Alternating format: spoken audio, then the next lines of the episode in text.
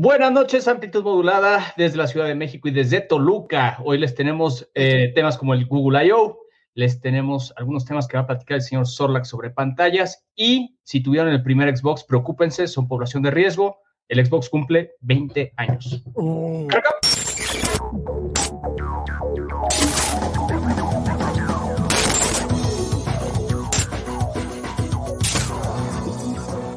Transmitiendo con mil watts de potencia desde Toluca, México. Hoy en amplitud modulada. Señor Lord Chief, ¿qué tal? Pat Zuket, ¿cómo está usted? Muy Bienvenido a este programa número 4. Bienvenidos todos. Eh, patrocinados por Aguas Be-Light. Excelente. Y también por Abarrotes El Zorro. Muy agradecidos por el patrocinio de hoy. Se preguntarán dónde está el señor Sorlac. Nosotros yo, tengo la respuesta. Yo tengo la respuesta. Eh, también quiero anunciar el nuevo patrocinador de este día, el municipio de Coatepec de Harinas, en Estado de México. Sorlac está firmando ya las negociaciones para que a partir de este año, Coatepec de Harinas sea patrocinador eh, oficial de este podcast. Así si que no conocen Coatepec de Harinas, vayan, se dice que tiene el mejor mariachi. Y a 15 minutos está eh, Ixtapan de la Sal, otro paraíso del Estado de México, otro pueblo mágico, entonces ya saben. Así que Sorla que está ahorita en conquista de tierras. Está en conquista de tierras, ya sabes que él es un terrateniente famoso eh, y, vaya, quiere conquistar todo el Estado de México, no se da abasto. Bueno, espero que, no estén aquí por, por, ver la bella cara de Sorlac. Tenemos temas interesantísimos hoy vamos a hablar del papá Google, vamos a hablar del papá Microsoft, y si llega y si se logra aparecer el señor, ahora es bautizado como Sherlock, el señor Sherlock, exacto. si viene Sherlock, bien, si no viene Sherlock, pues bueno, la siguiente vez se la cobramos doble. Oh, pero antes de empezar, Pat, ¿cómo estuvo tu semana? Cuéntame, ¿qué, hiciste? Eh, eh, ¿qué, novedades encontraste? Ha sido una buena semana para, para, para tecnología, para todo lo que tiene que ver con gadgets ha sido una buena semana para tecnología, creo que menos para Bill Gates, ¿no? Que por ahí está ahí un escándalo de unos amoríos que tuvo dentro de Microsoft. Pero fue muy correcto, fue muy correcto porque les decía, eh, ¿quiere usted salir conmigo? Si no quiere, omita que dije eso. O sea, ante señor todo Bill Gates, caballerosidad, ¿no? ¿no? Que no se hable mal. Eh, sí, perseguía mujeres, pero caballeros. No sé qué estás haciendo. Nitidez. Ah, nitidez. Vamos, si quieres, entrando al primer tema de hoy. No sé Vamos. qué opinas. Y cuéntanos, porque la verdad es que yo, como, los, como sabes bien, no soy fan de, de Google, no soy fan de Android. Tú sí, tú has tenido varios en tu camino. Mira, la verdad, lo, lo he intentado eh, solamente por el hecho de probar eh, otra tecnología que no sea la de Apple. He intentado con Android. Sí. Ahí la cámara hoy no quiere. Perfecto, no importa, me verán borroso. Todo bien.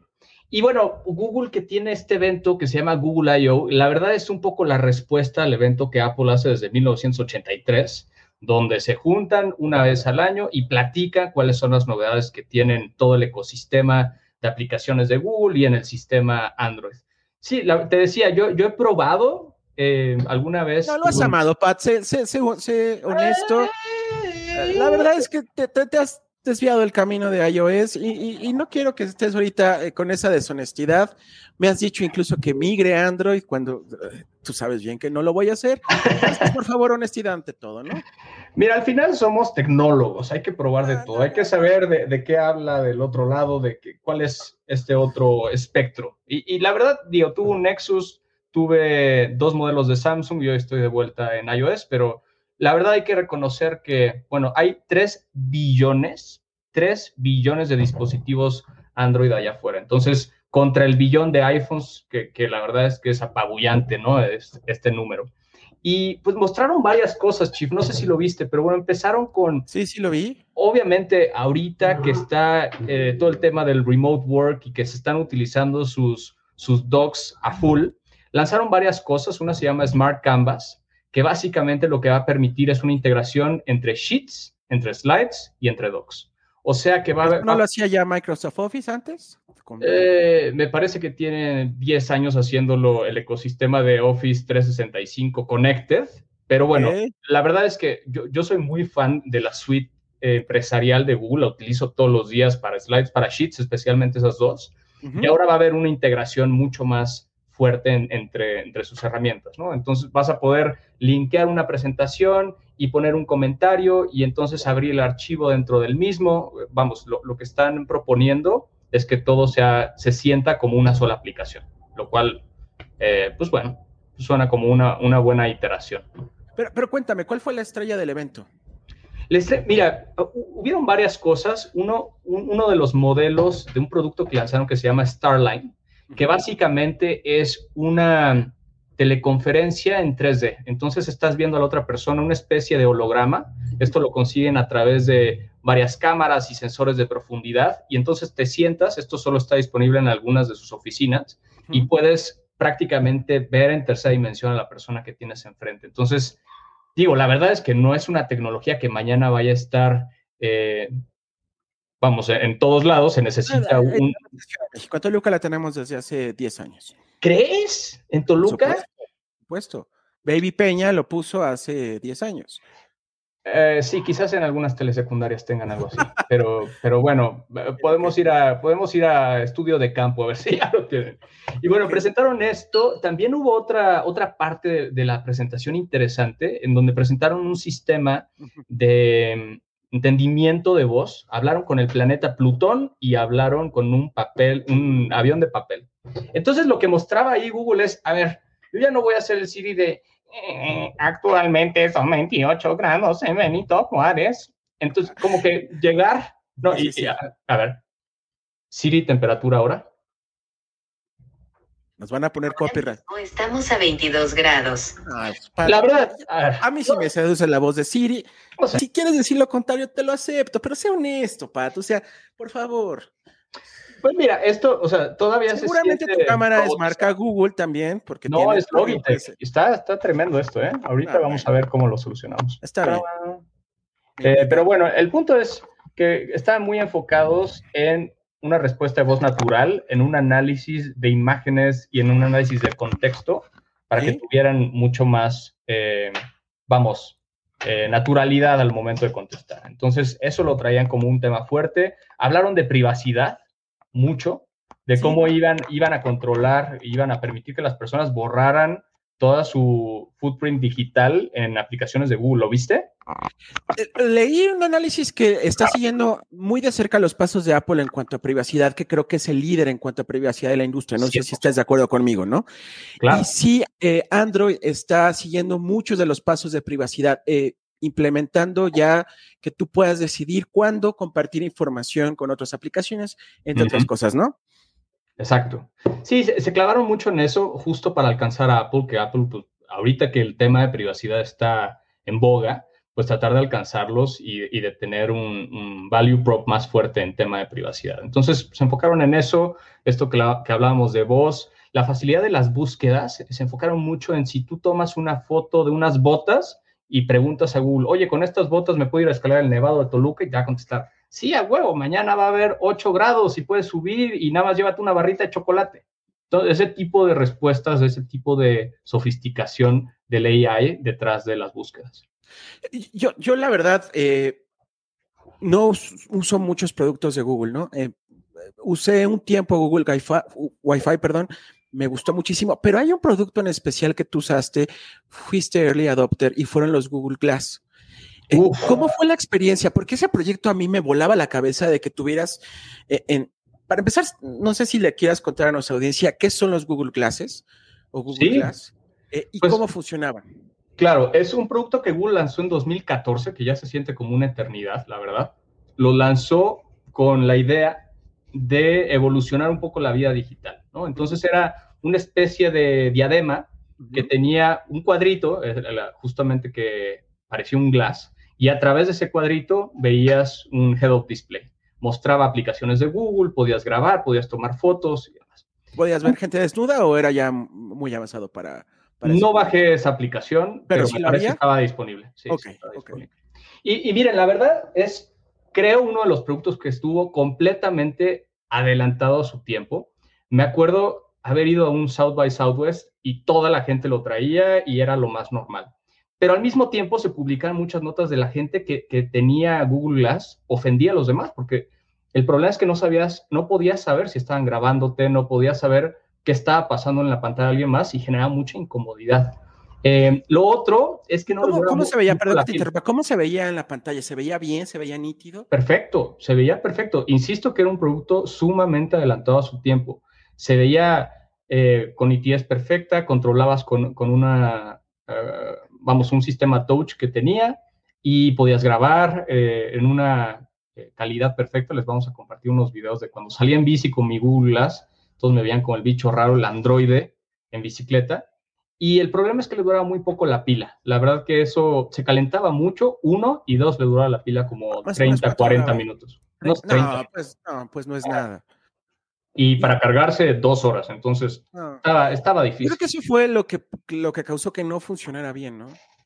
Sí, eso y el precio nunca logró realmente llegar al mainstream porque era un producto de 500 dólares además de que había poco, pocos equipos y bueno, Google terminó por cancelar ese proyecto por el momento. Se rumora que están preparando el Glass 2, que va a ser obviamente la evolución, me imagino que, vamos, esta integración con los lentes para las personas que lo usaban, que era otra limitante, no podías, era muy complicado ponerlo. Luego lanzaron una versión y inmediata, e inmediatamente después cancelaron el proyecto por completo. No sé si, si valga la pena contar un poco de la experiencia que hemos tenido con Android y, justamente ahorita en el marco del I.O. Yo usé Android desde que salió por ahí, si no estoy mal, como del 2008, si no estoy equivocado. 2008 y también fue el, primer I.O. que hicieron, de hecho, ese año. Exactamente.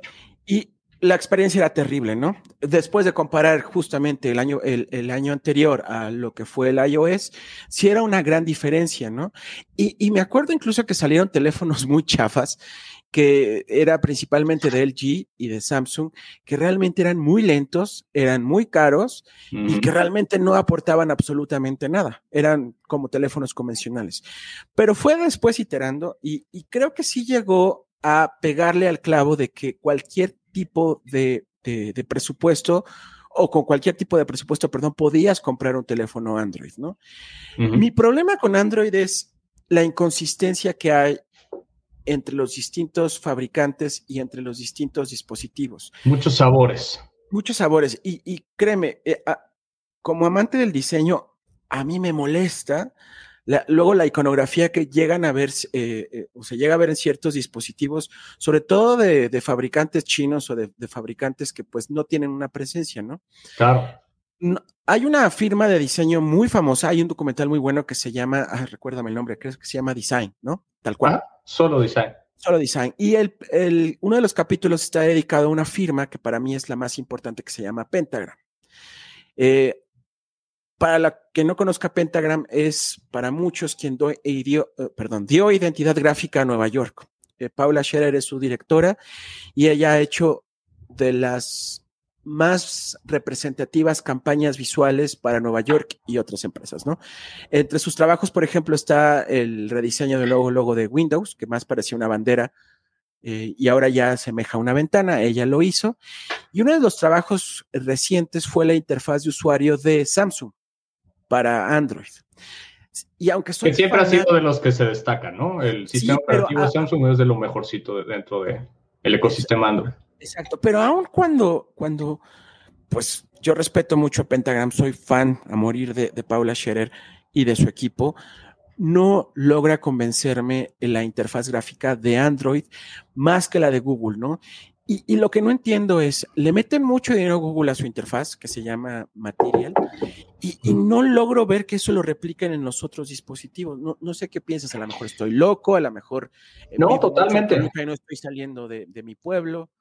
No, sí, es que el problema con Android era ese, justo el no tener una homogeneización de la interfaz, o sea, no, no sabías en dónde estabas, no es fácil acostumbrarte a otro celular, eh, se hace un desastre, básicamente, ¿no? Por, por dar control al usuario y por no validar y, vamos, tener un control de calidad, se hacía un desastre. Pero mira, justo ahorita que dijiste esto de Material, algo que anunció Google se llama Material U, que es justamente lo que ellos pretenden como solución a lo que estamos diciendo, ¿no? A homologar, a tener, eh, que los mismos usuarios sigan teniendo el control. De hecho, aquí lo, lo, que está en pantalla es tú puedes crear una paleta de colores que viva en todo tu journey de uso del smartphone, en las aplicaciones, en los menús, en los settings, en donde sea, va a respetar esta identidad gráfica.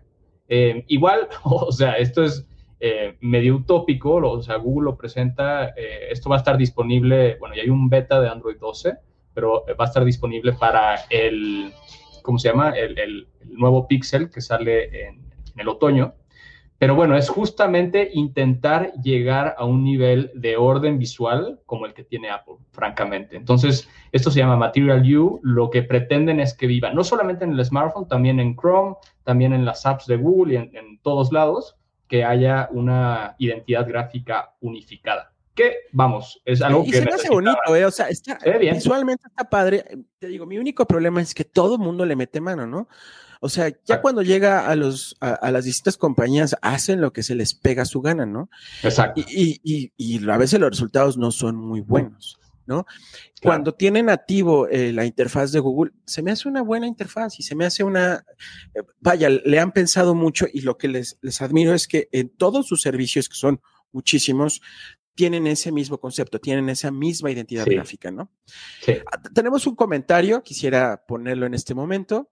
Échelo de nuestro buen amigo Carlos Dragón. Espero que Dragoné. Dicho. Dragoné.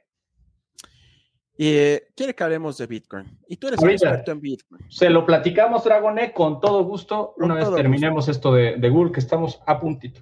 Este, vamos, Es nada más, eh, estamos con lo de Material U. Entonces, todo el aspecto gráfico, eh, Android 12 también lanzaron algo que se llama CarKey, nada nuevo, ya lo había lanzado Apple hace un año. Eh, hasta ahorita solo tienen. Con todo respeto, no hay nada nuevo para Google.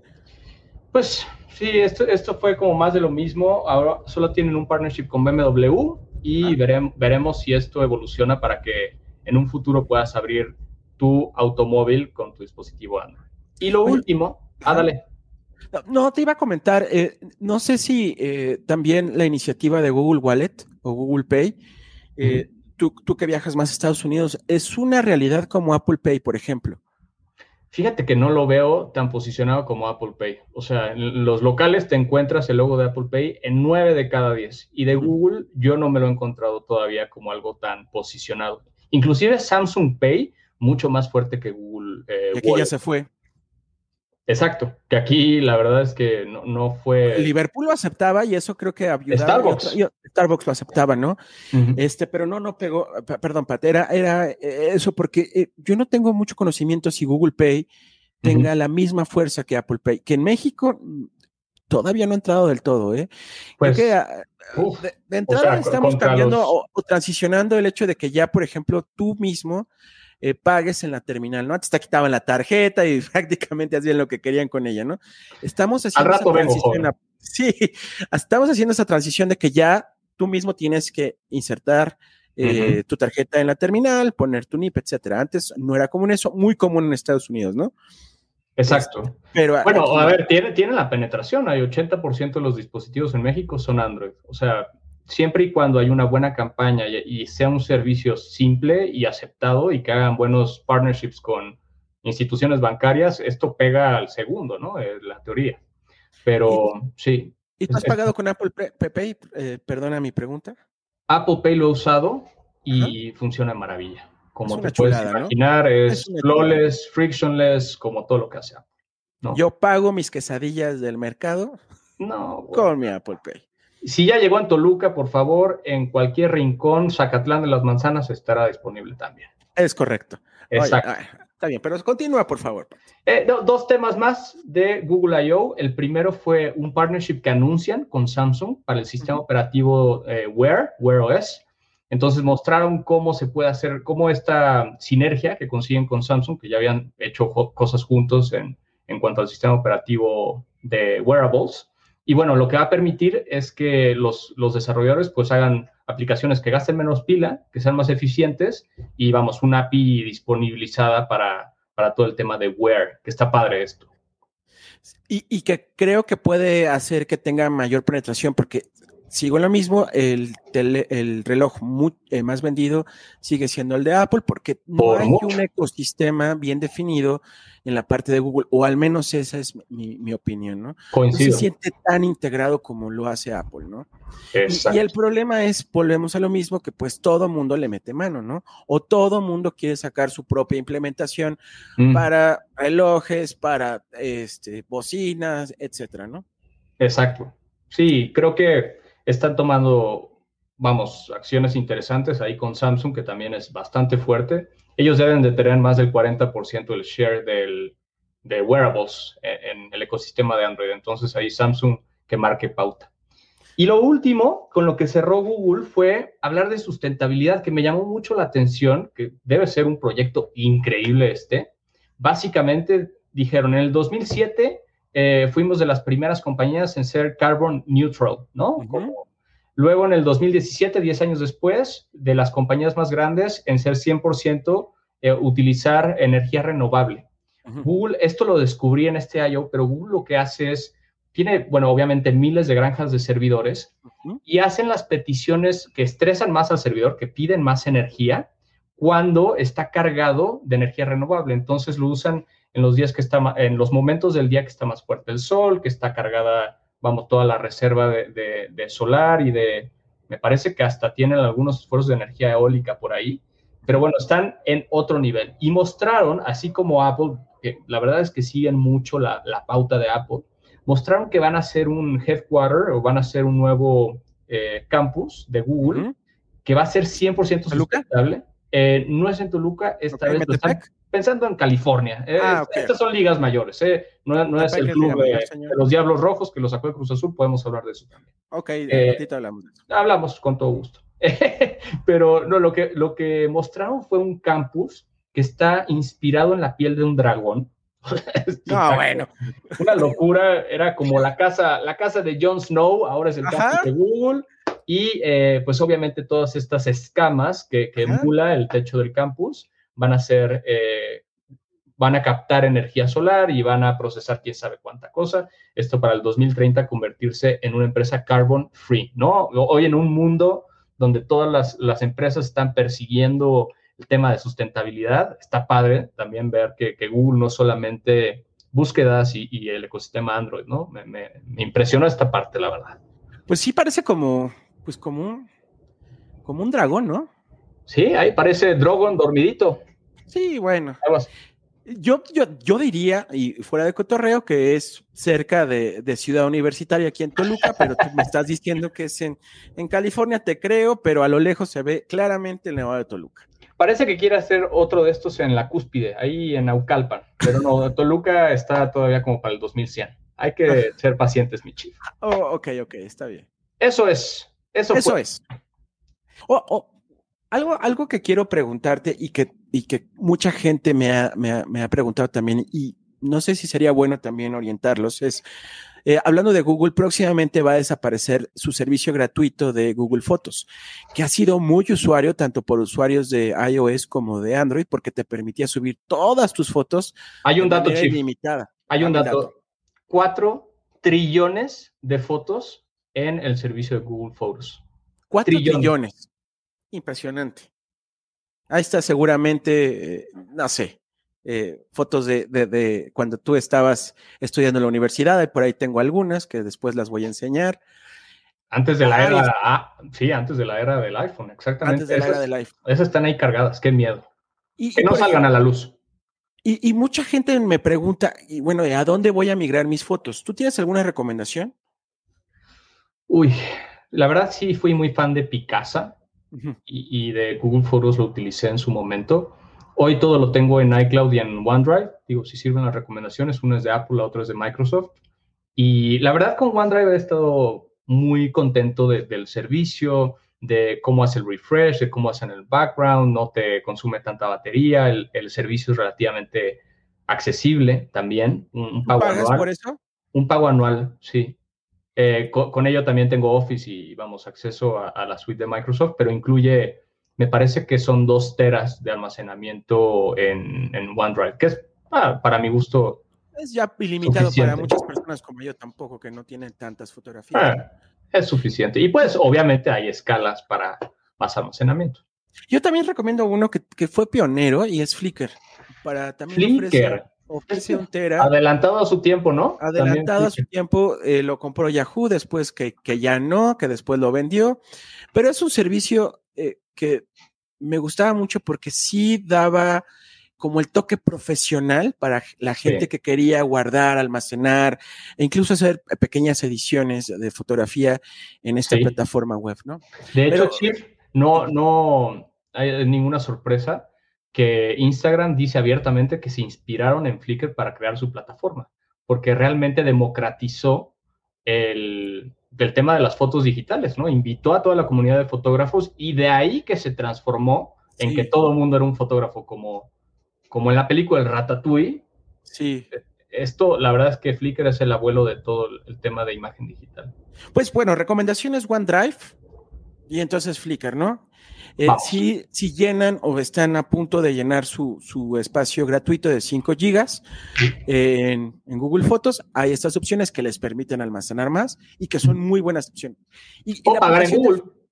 o pagar en Google, pero la verdad es que hay mucha gente que no quiere pagar, ¿no? Porque si le estaban ofreciendo el servicio gratuito, ¿por qué pagar ahora, no? Eh, y eso es válido, ¿no? Ah, pues si no que vayan al Oxxo, un USB de dos teras y ahí se suerte con eso. Es como Facebook que ahora quiere cobrar si no aceptamos la política de no compartir información con nadie. ¿Qué es eso? Entonces, que cobren y entonces nos vamos a otra plataforma. Así de sencillo. Que cobren, mijito. Me están mandando un saludo. Déjame eh, mandar eh, saludos a nuestro querido Eric Trejo. Eric Trejo, un abrazo y... Ex alumno de la UIC también, por cierto. Además. Además. Eh, además. Oye, nada más, Chief, antes de pasar a tu tema, quiero contestar al señor Dragoné, porque si no a decir qué pasó. Estoy con el pendiente, estoy con la angustia porque invertí 20 dólares y solo me quedan 15. Oye, Chief, pues es que también.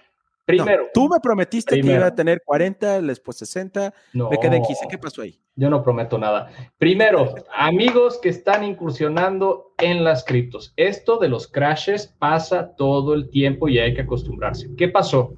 China dijo que no iba a permitir las transacciones de criptomonedas y esto ha pasado, me acuerdo de cinco veces que China dice, ¡Ey, es que las criptos, la chingada! No se preocupen, las criptos están recuperando. De hecho, Em, han, poco a poco han ido ganando terreno. Si hubo un crash, uno de los factores fue el tweet de Elon Musk y que dompeó eh, Bitcoin y el otro fue estas declaraciones del gobierno chino. Pero, pues bueno, lo que les puedo decir es normal, lo que les puedo decir también es, es un buen momento cuando hay marea roja, como se los dije la semana pasada, de aprovechar y capitalizar ese momento y comprar. Sin miedo al éxito, señores. Pero, ¿qué otra criptomoneda ahorita, por ejemplo, recomiendas que tenga ahorita un buen auge, que tenga un buen desempeño? Insisto, no es para que vayan e inviertan todos sus ahorros, pero... La que recomendé la semana pasada, Ethereum, es mi recomendación de cabecera por todo lo que les expliqué de cómo soporta a través de un lenguaje de programación cualquier cantidad de, de aplicaciones. Eh, también me gusta mucho Mana, que también se le conoce como Decentraland que está apoyando muchos desarrollos digitales y de realidad virtual, queriendo construir mundos virtuales a, través de esta eh, tecnología de blockchain. Y la última que recomendaría es Polkadot, también muy, muy interesante esa cripto que está soportada bajo el, blockchain de Ethereum y pues ahí también vale la pena echarle el ojo. Un abrazo al señor Mike Segovia, que se acaba de graduar. Un abrazo.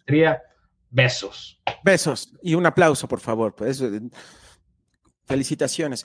Tengo, tengo varias dudas que me pasó la, amigos y, personas eh, que, que, vieron el podcast.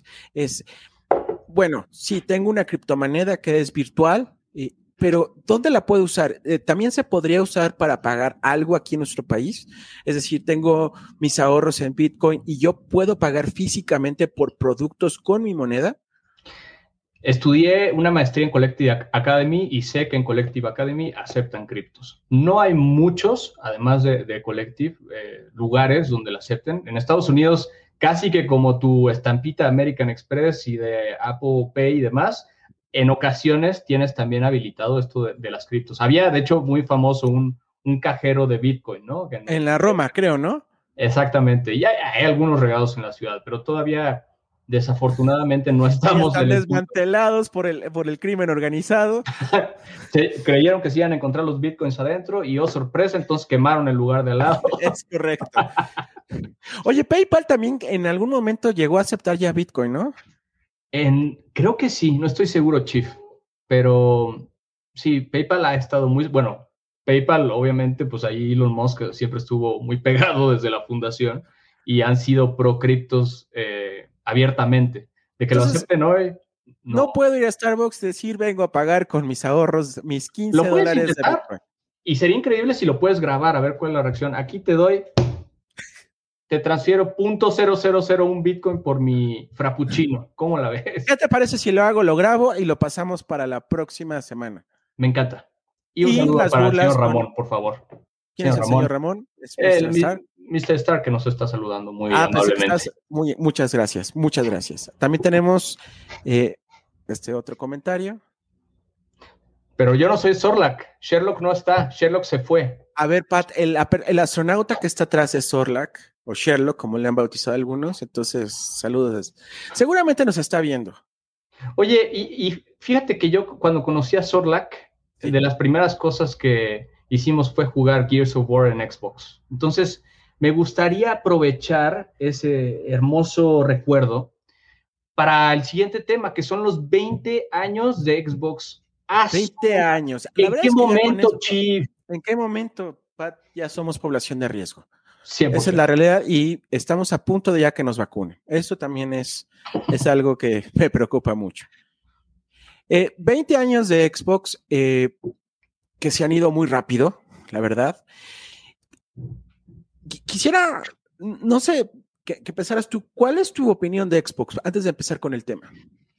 Mira, siempre he sido Team Sony, la verdad. Tuve el Xbox, el primero, y tuve el 360 y de ahí nunca más regresé a Xbox. ¿Por qué? Sentí siempre paréntesis, Paréntesis, Yo lo acompañé a comprar su primer Xbox. sí, ¿Hace, cuánto? Hace como unos 15 años. Pues yo creo que más, unos 16, 17. ok. Paso. Eh, Te decía que, que, que sí, siempre he preferido Sony porque me parece tiene mejores exclusivas de juegos, han creado un ecosistema más completo y vamos, como que siempre también me, gustó el PC gaming, ¿no? No veía la razón por la cual tener un Xbox y tenías una PC donde podías correr los mismos juegos. Al final, existe una tienda de, Xbox virtual en la que puedes bajar los juegos en la PC. Entonces, para mí siempre o, fue eso, ¿no? Nunca llenó ese gap de, con lo que cubría Sony y tenía mi PC. Eh, dicho eso, pues también le ha costado trabajo, ¿no? Ha, vivido bajo la sombra del PlayStation desde el principio. Hay una recomendación que les adelanto es el podcast de Business Wars, Guerras de Negocios, donde cuentan la historia de Sony, de Nintendo y, de Microsoft, ¿no? Y se dieron muy buenos madrazos, pero Sony ha sido el campeón por mucho desde hace muchos años, desde el PlayStation 2 ha sido dominante.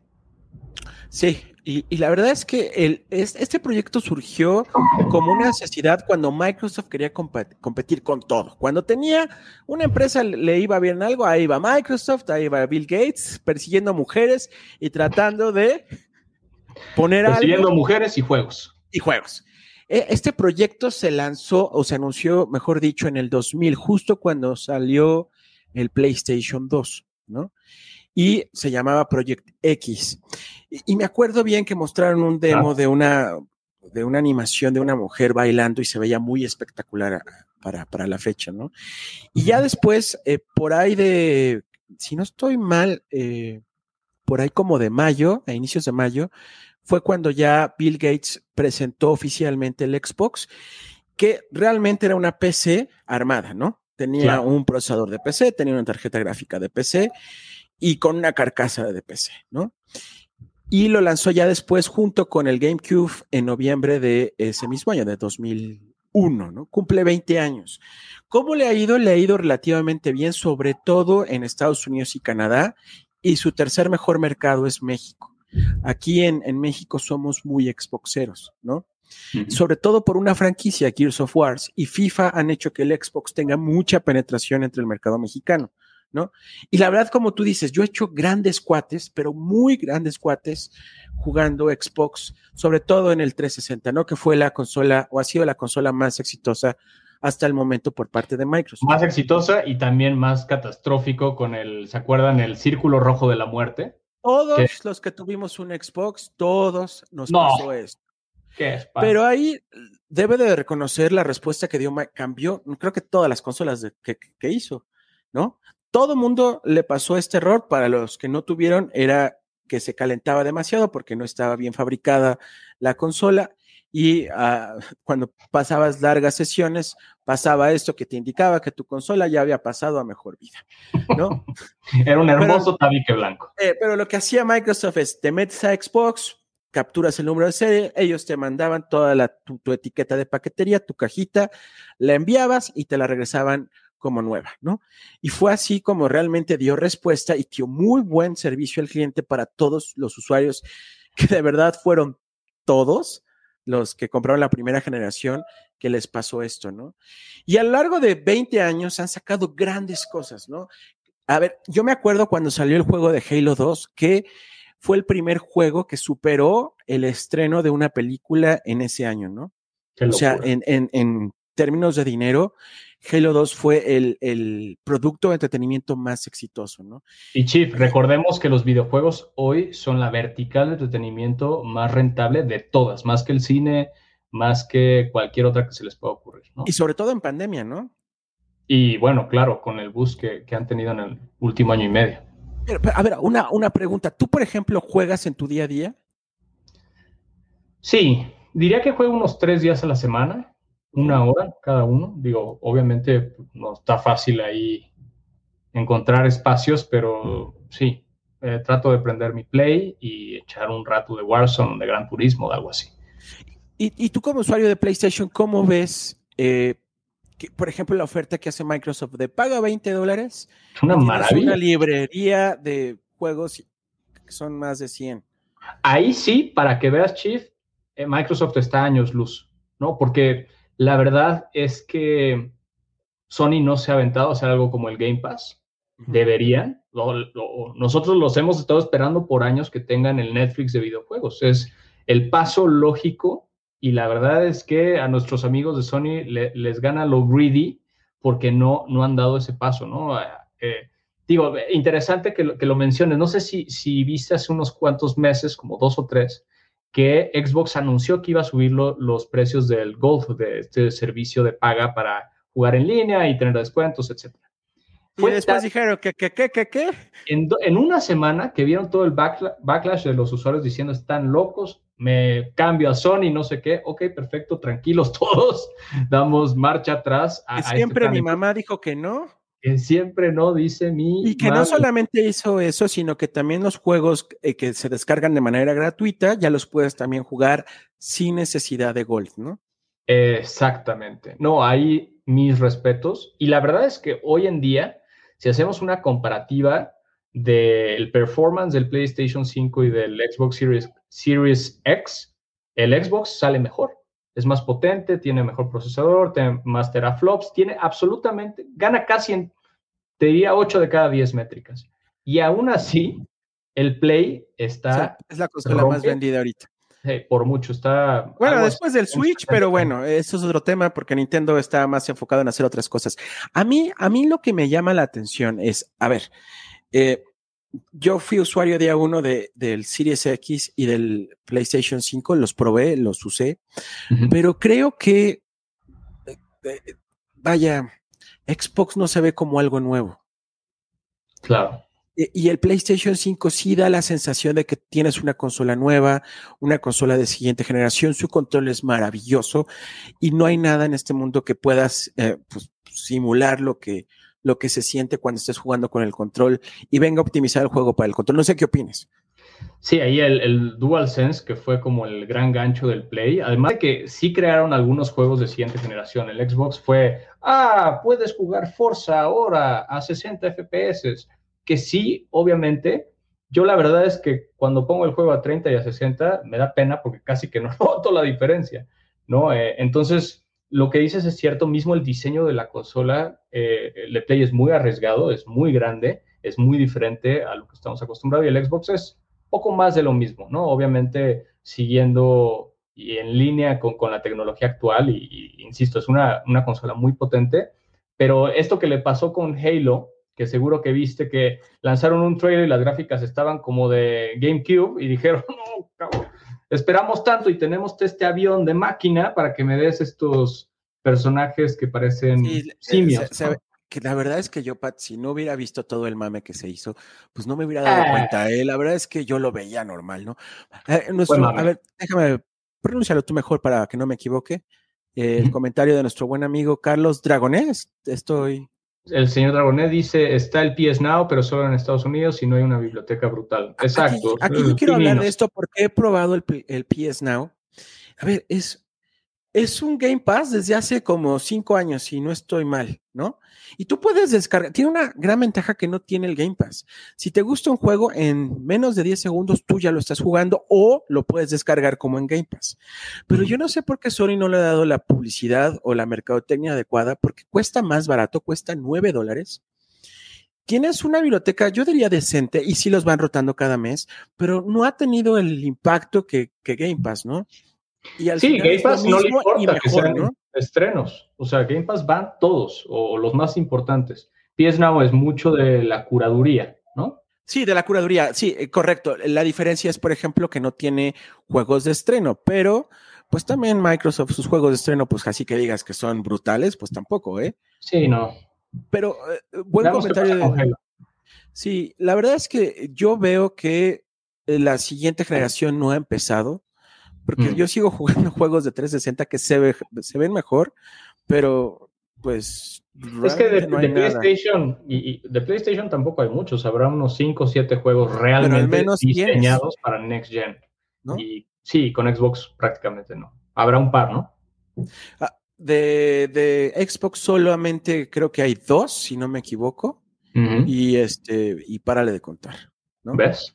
Oye, ya. son juegos. Sí, y sabes que hablando y, trayendo a Google otra vez a la plática, que intentaron este modelo de Stadia. Ah, eh, la verdad, yo, lo probé también y lo probé y fue muy triste la experiencia. La verdad es que prometía, es como la siguiente generación ya no vas a necesitar una consola, todo es virtual, remote eh, games, todo está en un servidor que Google provee y lo juegas con cualquier control desde cualquier pantalla, ¿no? O sea, ese pitch es alucinante. Pero... Sí, es alucinante, pero al final, a la hora de experimentarlo, las condiciones que tenga tu red importan mucho. Si tienes una, una, conexión que no sea tan rápida, indudablemente la experiencia es muy mala, pero también sí creo que para juegos nos falta un poquito más para llegar a eso de no necesitar una consola. Creo que hacia allá vamos y estaba leyendo varios analistas financieros donde decían que Microsoft su tirada es que en cada tele, en cada Smart TV, ya esté instalado la aplicación de Xbox. Porque al final es ahí donde le va a dejar el negocio. Xbox, como lo oímos en el, en el, en el juicio de Apple contra Epic, donde salieron cosas. Oye, salieron todos los trapitos al sol que podemos platicar, ¿eh? Hasta ahí a lo mejor salió Peña Nieto en algún momento y no nos dimos cuenta. Pero dijo Microsoft que no gana ni un solo peso o ni un solo dólar por eh, cada Xbox que vende. Por el hardware, exacto. Ahora, para terminar este tema, tu top 5 de juegos de Xbox. Uy, acuérdate que soy Team Sony, ¿eh? a lo mejor no. Tu, top 3, Pat, por favor. Se Gears, con la... La, franquicia de Gears, eh, muy obvio también.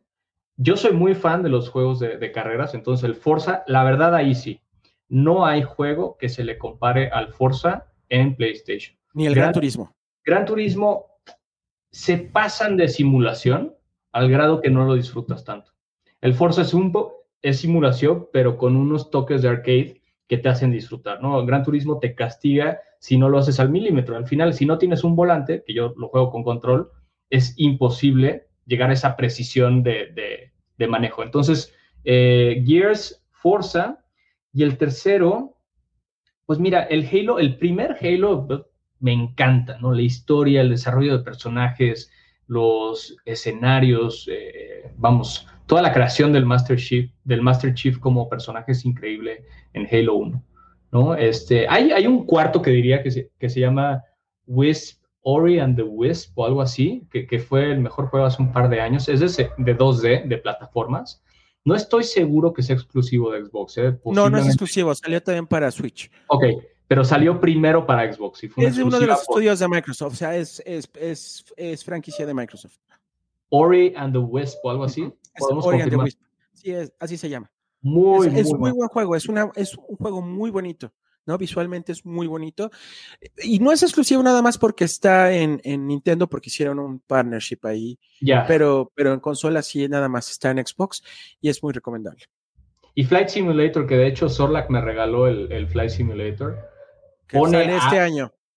Exacto, salió este año. Eh, no, va a salir apenas para Xbox. ah, para Xbox. No, yo lo tengo para PC, pero cuando salga para Xbox, Em, obviamente es una locura el cómo digitalizaron el mundo. Así, digitalizaron el mundo. ¿Has pasado por Toluca? Respóndeme esto sinceramente. Sí, porque el primer vuelo que hice fue México-Morelia y por ahí vi el Nevado de Toluca. No lo hice pensando en, tu ciudad esta gris que huele a Lerma, pero ahí la vi, ahí está, aparece. Ok, bueno, cambiando de tema. Mi top 5, yo, yo sí juego regularmente, no mucho, por chamba no juego mucho, pero mi top 5, en número uno pondría a Halo, ¿no? Se me hace una franquicia que es muy divertida jugarlo. En número dos pondría a Gears, ¿no?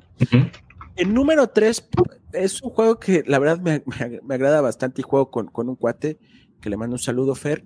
Eh, juego Apex, es un juego que eh, se juega muy bien en Xbox y tiene mayor penetración en Xbox que en Play. Ah, mira. divertido y muy Apex Legends. ¿no? Apex, Apex Legends. Eh, en, en, después, en el número 4, si no me equivoco. Tú balas.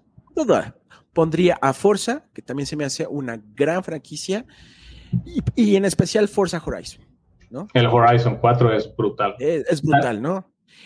Ahora, si no me equivoco, Pat, hay rumores de que el próximo Forza Horizon va a ser en México.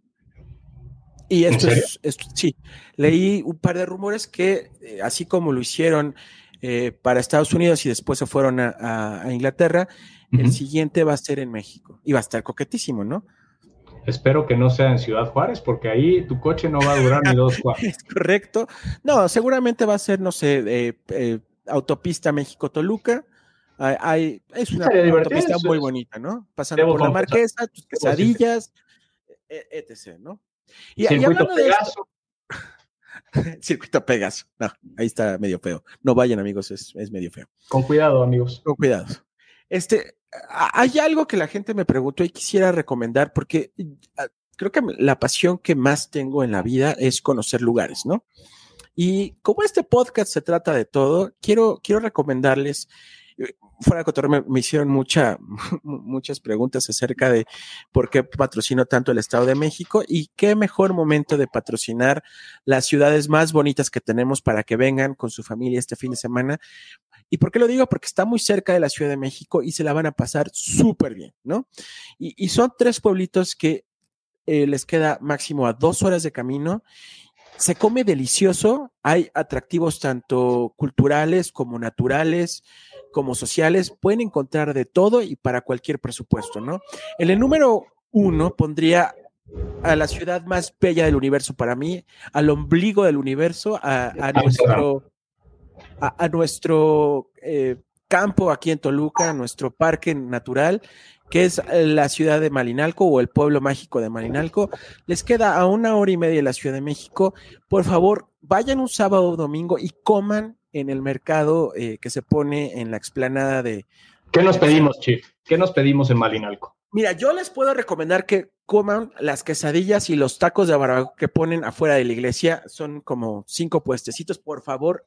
Cualquiera de los cinco es garantía. De los cinco es garantía, pero vayan y, coman en el mercadito porque venden aguas naturales. Las frutas ahí, como está muy cerca, está media hora de Cuernavaca, las frutas es, vaya, explotan de color y de sabor, ¿no?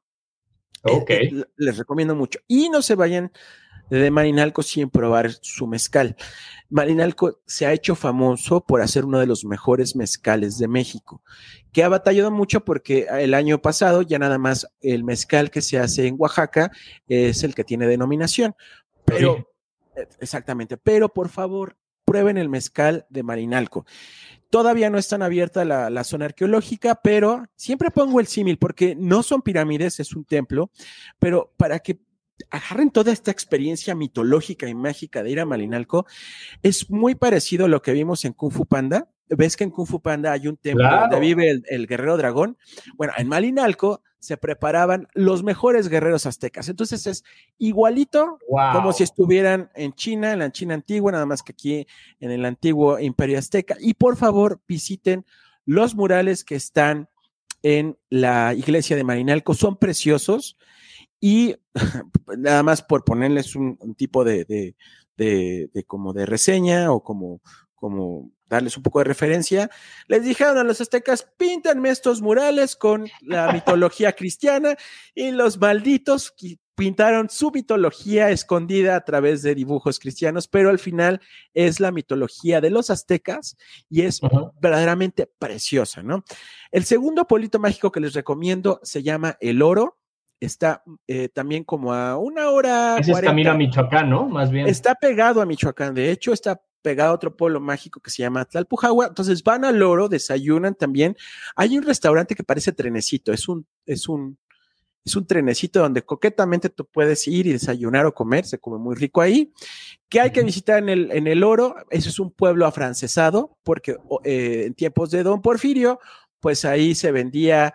Eh, mucha mercancía de gente que venía de Inglaterra, gente que venía de Estados Unidos, porque era un pueblo minero donde obviamente el oro era lo que más eh, se, encontraba en ese lugar. Y terminando su visita en el oro, que es muy bonito, hay cascadas naturales, hay obviamente minas donde te puedes meter. Vayan, por favor, a visitar el pueblo de Talpujagua y a comprar sus esferas para este año, que espero que si podamos disfrutar la Navidad, vayan a la casa de, Santa y compren sus esferas. Dato curioso, las esferas que se usan en la Casa Blanca no son de Estados Unidos. ¿De dónde crees que vienen? De Tlalpujagua. De Tlalpujagua, papá. Oye, sí, pero ¿y sabes qué está bueno de tu recomendación? Que te lo avientas de, de corrido. O sea, la verdad es que es todo el corredor México, Toluca y Toluca Morelia, y ahí en, te puedes echar los tres en un día, ¿no? Eh, no tanto, porque sí hay mucho que ver, también no es para que vayan y... Pero la última recomendación es que sí están separados, o sea, eh, vaya, si quieres eh, ir rápido a un lugar bonito, a un pueblo que parece también ya europeo, porque hay mucho europeo que emigró a Malinalco, vayan, está muy rápido, es como ir a Toluca, en la misma distancia. Si quieren un poco más de salir de la ciudad y manejar un poco este, más y disfrutar también de la cocina michoacana y la cocina mexiquense, eh, vayan a, El Oro y Tlalpujagua. Y si quieren pasar un, fin de semana muy chévere, eh, que quieren sacar su, su salvavidas y su traje de baño, les recomiendo que vayan a Ixtapan de la Sal, es otro pueblo mágico también, queda a dos horas de la Ciudad de México. Vayan también, se come delicioso, hay muchas cosas también en su centro donde pueden ustedes comer. Y eh, cuando recorran todo el pueblo, pueden ir, por ejemplo, al estado de Guerrero, que queda a 15 minutos de Ixtapan de la Sal, y visitar las grutas de Cacahuamilpa, que también es una experiencia natural inimaginable. Oye, me hiciste recordar, Chief, yo alguna vez fui a las grutas de Cacahuamilpa, pasé la noche ahí, o sea, entrabas en la tarde tipo 7, 8 de la noche, dormías dentro de las grutas y salías en la mañana para agarrar los mejores sí, sí momentos de cómo entra la luz por lo no no no alucinante. Sí son las recomendaciones para que visiten tres pueblos maravillosos del Estado de México. Muy bueno no ¿eh? todo es violencia no todo es eh, pues oscuridad como en algunas ciudades que no quiero discriminar eh, pero disfruten y les queda muy cerca la Ciudad de México. Y para terminar Pato tus recomendaciones para esta semana. Vamos, que hemos estado hablando mucho de criptos y inversiones, recomiendo eToro, eh, la verdad es que antes solo usaba GBM y Bitso y esta semana empecé con eToro y me gustó mucho la interfaz. Puedes copiar los portafolios de inversión de otros usuarios, que está padre. Si es que te da un poco de miedo aventarte, ver cuáles han sido los rendimientos de otras personas, entonces está padre. Lo hacen como muy una, un ecosistema de inversión y de comunidad, ¿va? Entonces puedes postear, puedes comentar, puedes ver portafolios y puedes copiar. Y lo otro, les recomiendo, vuelvan a leer, si es que no lo han hecho también, El Quijote de la Mancha. A mi mamá le regalé un Kindle y, la promesa fue, cada que acabes un libro, te compro otro. Fue su regalo de Navidad. Y el, oh. último, y el último que me pidió fue El Quijote de la Mancha. Y pues obviamente estamos ahorita con biblioteca compartida. Se puede utilizar en dos devices Kindle cuando tú compras en, en el Kindle Store. Y empecé a leer El Quijote y dije, no, esto, ¿sabes? Del libro de la escuela de hueva no, es que eso es me eché cuatro horas la, primera. Pero es que es un crimen que te dejen leer el Quijote en la secundaria, ¿no? O el mío sí. el mío sí a cualquier edad, pero el Quijote sí tienes que tener una madurez para poder eh, reflejar lo que quiere decir y, aplicarlo a tu vida, ¿no? Es una gran enseñanza de vida, ¿no? Entonces, échenselo. Es una recomendación rara, vieja, pero vale la pena. Y yo les quiero recomendar eh, un canal que es muy popular, pero Amigos, yo apenas lo descubrí y no me canso de ver sus malditos episodios. ¿Canal 5? No, La Capital en YouTube. Qué cosa ah. más extraordinaria. Papá, unos cortes, cómo los prepara. Este cuate tiene una manera de narrar cómo va eh, degustando su comida, cómo, va, lo, cómo la va preparando. Para todas las personas que tienen ganas de probar sabores diferentes o a ver qué como este fin de semana, vean La Capital. Es un la Capital. la Capital. Canal en YouTube. Canal en YouTube. Si no les gusta un maldito video de La Capital, me reclaman y también la cena va incluida por parte de Amplitud Modulada. El señor Chief se los va a invitar. Y Chief, antes de irnos, solo quiero saber de la audiencia qué les pareció el capítulo sin Sorlac para saber si ya lo podemos echar y darle una patada en el trasero. Queremos saber si estamos listos denos feedback, pasen comentarios. Los comentarios, por favor, nos ayudarían Los agradecemos. Y eso es. Sin más, Pat, ¿cuándo te puede ver? Espero que pronto, ya estás vacunado. Todavía no, pero pronto, pronto, será. Muy bien. Pat, te mando un abrazo. Nos vemos la próxima semana. Chief, vámonos. Bye. Cuídense mucho. Gracias a todos. Sean felices. Coman sano y vengan al Estado de México. Gracias por sintonizar Amplitud Modulada, donde damos amplitud a tus emociones. With the Lucky Land slots, you can get lucky just about anywhere. This is your captain speaking. Uh, we've got clear runway and the weather's fine, but we're just going to circle up here a while and uh, get lucky. No, no, nothing like that. It's just these cash prizes add up quick. So I suggest you sit back, keep your tray table upright, and start getting lucky. Play for free at LuckyLandSlots.com. Are you feeling lucky? No purchase necessary. Void where prohibited by law. 18 plus terms and conditions apply. See website for details.